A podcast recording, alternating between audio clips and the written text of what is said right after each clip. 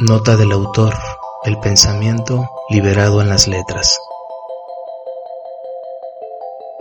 Gracias por hacer contacto.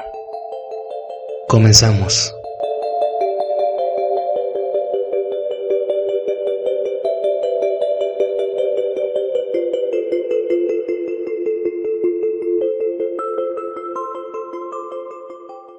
Hola amigos de Nota del Autor, qué gusto encontrarnos en este medio digital. Hoy publicamos este nuestro primer podcast de Nota del Autor. Creemos que de esta manera podemos extender más nuestro pensamiento para conectarnos con más personas. Queremos dedicar este primer podcast a dos aspectos importantes. Uno, quiero platicarles cómo es que surge Nota del Autor en breve. Y segundo, una pequeña introducción del próximo ensayo que voy a publicar en los siguientes días acerca de migrar al ciberespacio, que tiene mucho en común, que tiene mucha conexión, quiero decir, con la idea de cómo surge Nota del Autor. Bueno, si ya estás aquí en el blog de Nota del Autor, te pudiste dar cuenta que hay una pequeña página estática que dice nota del autor y ahí dice metafóricamente eh, cómo es que surge y cuál es la intención de nota del autor. Les comparto que hace un año aproximadamente yo tenía otra idea en mente. Quería crear un blog para escribir, para publicar mis ideas, mis pensamientos y, e irme ensayando para después arriesgarme a escribir libros. Escribir libros es uno de mis grandes sueños y yo lo veo más, más cercano, ahora lo veo más cercano que nunca. Crear un blog no iba a ser una, una experiencia fácil, tenía que meterme un poquito a, a la edición de la página, a, a crear contenido, secciones, en fin, un mundo que le llaman WordPress. Sabemos que hay otras plataformas, pero yo elegí esa por ser más amigable y por, por cumplir mis expectativas. Bueno, hace un año yo eh, compré un dominio al cual le, lo denominé la tarea de hoy, pensando que en ese blog iban a coincidir muchas de mis ideas, muchos de mis proyectos, mi gusto por la poesía, mi interés por las inteligencias múltiples, la inteligencia emocional, el arte, la música, etc. No fue así, no se concretó ese, ese blog con ese nombre, no quedé satisfecho a pesar de que estuve alimentando la página, pero algo me decía que no era lo que yo buscaba. Posteriormente leo un libro que se llama Los superficiales, lo que hace Internet a nuestra mente, y me quedó muy fijo el concepto de lectura profunda. Para Nicolás Carr, autor de este libro, Internet ha dejado una estela de gente superficial. La lectura profunda se ha abandonado y nos hemos vuelto superficiales. Entonces busqué otro nombre para ese blog y le puse la lectura lectura profunda. Pasaron pasó un mes, dos meses y tampoco logré aterrizar los contenidos con ese nombre, identificarme al 100% con ese nombre. Llegando noviembre, casi diciembre del 2019, encontré este nombre magnífico que me gusta, me agrada, nota del autor, muy relacionado con, con lo que yo hago casi a diario. Leer autores, escribir, em, reflexionar sobre las ideas o las posturas de distintos investigadores o autores Em, y dije, esto es, me identifico con esta idea. Y eh, dije, creo que este concepto nos va a traer muchas posibilidades para poder migrar al ciberespacio. La intención mía hace un año era concretamente migrar al ciberespacio, habitar ese lugar, esa instancia que ya es habitada por millones y millones de personas en el planeta, que tienen su propia cultura, eh, ahorita voy a hablar de ello, eh, que son mentes flexibles, en fin. Entonces, migrar al ciberespacio lo dice también este historiador, doctor, historiador Yuval Noah Harari, migrar al ciberespacio le espera a la humanidad en el 2048 aproximadamente, donde no solamente la gente va a crear blogs, quizás eso ya no va a existir, sino que vamos a conectarnos con la Internet mediante una tecnología cyborg. Se escucha un poco futurista, ¿verdad? Pero en sus libros que él ha escrito, al menos en los tres más referenciados a nivel mundial, habla de esta, de esta posibilidad. Hay que leerlos, los invito a consultarlos. Nota del autor es la excusa o la justificación para ir al ciberespacio. Está creciendo, nota del autor, empezó con el blog, eh, se ha ensayado con algunos proyectos, página, que después han sido borrados, como todo. Eh, se va renovando, se va actualizando. No tiene mucho, es un proyecto bastante reciente, tiene meses, tiene meses de vida, pero me atrevo a decir que quizás tenga años, los años que, que yo, que yo tengo pensando en esta idea de migrar mis ideas al ciberespacio. En un momento les voy a platicar de qué se trata. Después pensamos crear una, un canal en YouTube donde fuera otra forma de expresarse nota, nota del autor, a través de, de videos de diferente índole. Apenas está siendo alimentado ese canal, principalmente con la sección mensaje en la botella y algunas, eh, algunos recursos eh, de aprendizaje para, para estudiantes. Es un canal emergente, tenemos pocos suscriptores y junto con esta idea también eh, migramos nuestra, nuestra propuesta a Twitter. Twitter. Ya tenemos una semana en Twitter, lo podemos encontrar ahí como la nota del autor y eh, pues hacemos un cruzamiento de ideas entre estos tres sitios y probablemente en el futuro tengamos una página de Facebook, pero eso todavía está en planes. La idea principal es eh, hacer una gran comunidad de nota del autor eh, que produzca contenido valioso, contenido útil, diverso.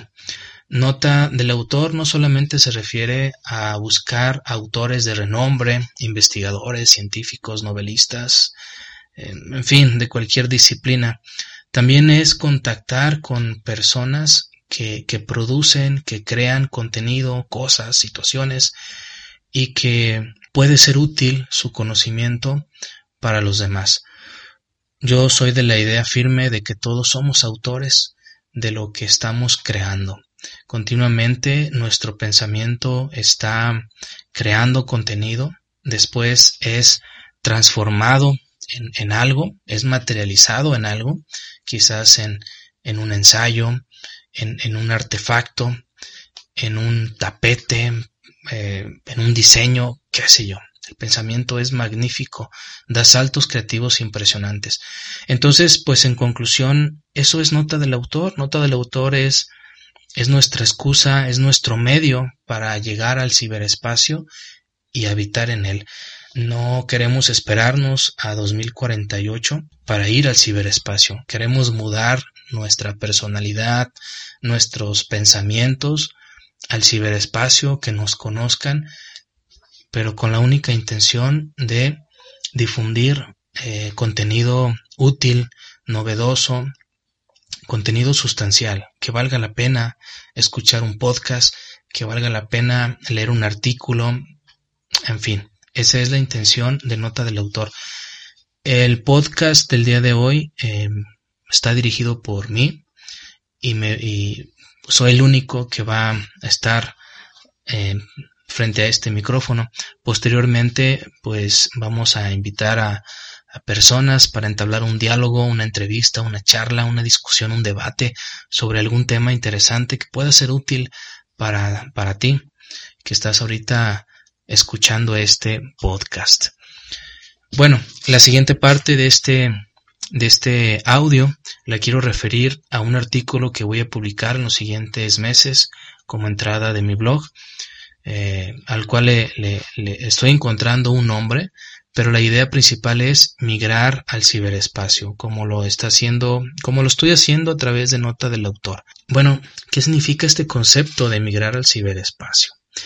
Hemos escuchado eh, que hay nativos digitales, aquellos chicos que ya nacieron o que están naciendo en la era de la tecnología, en la sociedad del, del, conocimiento, de la información, y a esos chicos se les identifica como nativos digitales. Esos bebés que ya se les pone una tablet enfrente para que vean un video o que estén manipulando algún celular, etcétera, o que estén navegando, esos chicos ya de cuatro o cinco años que ya están navegando en Internet en su computadora personal. Junto a esto eh, están otro montón de personas que se les llaman los migrantes digitales, que son estas personas como yo, de más de 40 años, que intentan adaptarse a las tecnologías, usar los medios electrónicos, las aplicaciones eh, y, y, adaptarse a este medio digital. Se, les, se nos puede considerar como migrantes digitales, ya que no somos nativos. Pero hay un tercer concepto, migrar al ciberespacio. Esto tiene que ver con migración digital y más allá. ¿Qué, ¿Qué, quiero decir con migrar al ciberespacio? Primeramente, tener, eh, ser de mentes flexibles, pero para ser de mentes flexibles tenemos que leer, tenemos que ser primero eh, migrantes digitales, meterse a esta onda de la tecnología, si bien no lograr la expertise en la tecnología, pero sí entender el lenguaje un tanto de la tecnología y de estos medios electrónicos de comunicación o de procesamiento de información. No a un nivel, como lo digo, experto, pero sí saber que, que el tiempo eh, nos ha rebasado a los que somos migrantes y que, y que hay cosas muy nuevas y muy novedosas. Entonces, ser de mentes flexibles no solamente es proclamarse como soy mente flexible, sino verlo en la práctica. Ya lo vamos a ver en el artículo a qué me refiero con esto de mentes flexibles. Muchas personas que habitan en el ciberespacio o que son nativos digitales tienen ese tipo de pensamiento. Si son muy prácticos, le buscan la solución a todo, eh, no se les hace complicado adaptarse a los nuevos contextos y están en continuo aprendizaje. Mente flexible contra mente rígida. Sin lugar a dudas, en el ciberespacio se tiene que aprender un idioma, dos idiomas, tres idiomas. Leí en, en, en 21, 21 lecciones para el siglo XXI de eh, Yuval Noah Harari, leí que en el futuro muy próximo, muy próximo, antes del 2050, yo creo que en la siguiente década, va a haber traductores de idiomas casi perfectos entonces, casi casi no se va a ocupar aprender un idioma, sino que va a haber estos traductores eh, universales que nos van a permitir mejor la interacción con las otras personas. En la actualidad el ciberespacio eh, está entramado por, por, un lenguaje específico eh, que, que, hay que aprender, que hay que adaptarse. Si bien hay algunos críticos de, de la lengua española o los que defienden el idioma, el idioma español, eh, que se quejan el por qué los millennials cometen faltas de ortografía o quieren, quieren comunicarse en palabras inventadas. Híjole, pues querramos o no, también eso de alguna manera forma parte de esta realidad del ciberespacio. Hay que verlo con tranquilidad. La cultura. El ciberespacio propone una diversidad cultural. Algunos le llaman culturalismo, como es el caso del, del sociólogo Sigmund Bauman, él habla del culturalismo, cómo está emergiendo esta parte. Eh, y también lo menciona Yuval Noah Harari en 21 lecciones para el siglo XXI. Ya no se habla de, de racismo, sino se habla de nivel de cultura. Y hay una gran diversidad en Internet. Hay una gran diversidad de manifestaciones de, eh, de la persona. Eh, otro aspecto que podemos encontrar en el ciberespacio son sabernos relacionar. ¿Cuál es el medio, la forma para relacionarse en el ciberespacio? Bueno, ahí están las, las redes sociales, es una manera, pero también hay que identificar que hay códigos para hablar en las redes sociales. No seamos objeto de burla, sino, si no ensayamos la forma de relacionarse. Hay que hay que incorporarse, hay que adaptarse a, cómo se está relacionando este, este montón de gente allá arriba. Bueno, y a todo esto, ¿será útil migrar al ciberespacio, migrar nuestra personalidad al ciberespacio? ¿O es una situación eh, tonta o, o, burda y prefiero mejor vivir con, con mis pares, en mi comunidad, en mi rancho, en mi pueblo, en mi ciudad y dejarme de cosas, de andar allá en la, en la nube? Habría que preguntarse eso. Y es un tema que también voy a abordar en, en este artículo. Eh, vivir, convivir en el ciberespacio también tiene sus características. Hay gente que ha establecido relaciones interraciales eh, a través de, pues, de las redes sociales. Hay, hay una forma muy determinada de convivir en el ciberespacio, de respetar. Hay códigos de valores, hay, hay códigos morales eh, muy específicos. Habría que saber de qué se trata. Aprender en el ciberespacio bueno, pues aquí la, la educación online es lo que tenemos que hacer. Mucha gente ha pregonado que las escuelas eh, construidas de manera física, eh, las escuelas como las conocemos en este siglo y en los anteriores, van a desaparecer y que lo único que va a imperar es la educación en línea. Las escuelas serán convertidas en hospitales o en, qué sé yo, albergues o, se les va a dar otro giro y que lo que va a reinar va a ser el, el aprendizaje online. Bueno, yo considero que todavía falta algunos años para ver esto. Sin embargo, si queremos migrar al ciberespacio, la forma de aprender contenidos, quizás de certificarse, obtener algún título, puede ser a través de la educación en línea. ¿Qué beneficios y qué perjuicios conlleva vivir en el ciberespacio.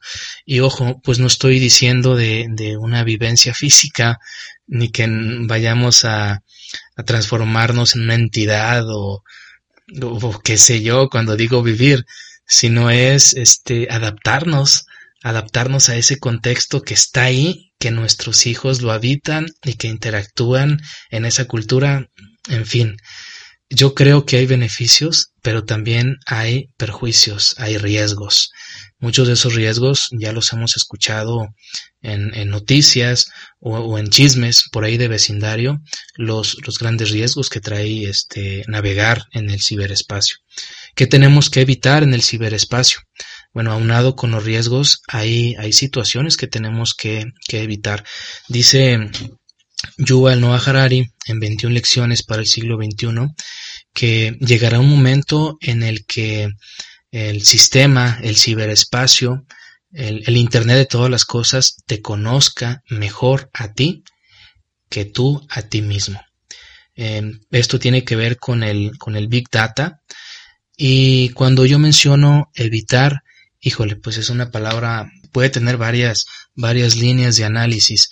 Dice Harari que entreguemos toda nuestra información al Big Data, al Internet de todas las cosas, para que nos conozca y después nos devuelva esa información en datos, por ejemplo, eh, biométricos. Habrá en un futuro muy cercano dispositivos que o implantes que traigamos en nuestro cuerpo que nos estarán monitoreando nuestra, nuestros niveles de, de, glucosa, nuestros triglicéridos y que estarán dando, enviando datos a nuestro celular, a nuestra computadora y nos estarán dando información acerca de nuestro estado de salud. Y que esta inteligencia artificial en algún momento dado podrá diagnosticarnos mejor que los médicos eh, en físico, los médicos de carne y hueso. Entonces, hay muchas cosas interesantes respecto a migrar al ciberespacio, migrar nuestra personalidad, migrar nuestros datos, pero también existe el riesgo de que nos hackeen, de que hackeen nuestro organismo y aparte de que los datos puedan ser eh, como, de utilidad para nosotros también puedan ir en contra de nosotros, ya que el sistema nos conocerá en gran medida, pudiera manipularnos. Bueno, esto de la manipulación no sería algo nuevo en el futuro. Yo considero que en la actualidad pues hay manipuleo, hay observación, de, del Estado o de ciertas empresas sobre nosotros, sobre nuestros gustos, pero el riesgo existe de que en el futuro nos hackeen completamente y eh, el Internet, la Internet de todas las cosas, pues tome decisiones por nosotros. Bueno, pues ya dije, eh, cité algunos libros, les recomiendo este de 21 lecciones para el siglo XXI. No es en el único en el que me voy a basar para escribir este artículo, pero vale la pena su lectura y su consulta. De esto vamos a hablar más adelante en ese artículo y en posteriores podcasts de temas muy variados. ¿Qué es lo que viene? Bueno, pues lo que viene es contenido sustancial, contenido bueno, contenido benéfico que nos va, nos va a ayudar en alguna parte de nuestra vida, ya sea, por ejemplo, para comprendernos a nosotros mismos en nuestras emociones, en nuestro pensamiento, nuestras enfermedades, etcétera, pero también contenido que nos ayude a eh, comprender mejor el contexto en el que estamos, tener una percepción más sana de lo que estamos viviendo. Hay una gran diversidad de temas que vienen más adelante, eh, invitados que quiero que quiero este quiero traer al, podcast para que usted desde la comodidad de su casa o caminando en el lugar que usted se encuentre pueda escuchar estas pequeñas cápsulas y sacar algo de beneficio. Bueno, pues es todo en este primer podcast de Nota del Autor. Nos da mucho gusto que, nos escuche. La recomendación está ahí, que comparta este sitio y que hagamos una gran cadena de Nota del Autor para llegar a más personas. Que esté muy bien, un gusto saludarlo, saludarla en este día. Sigamos leyendo. Gracias por hacer contacto.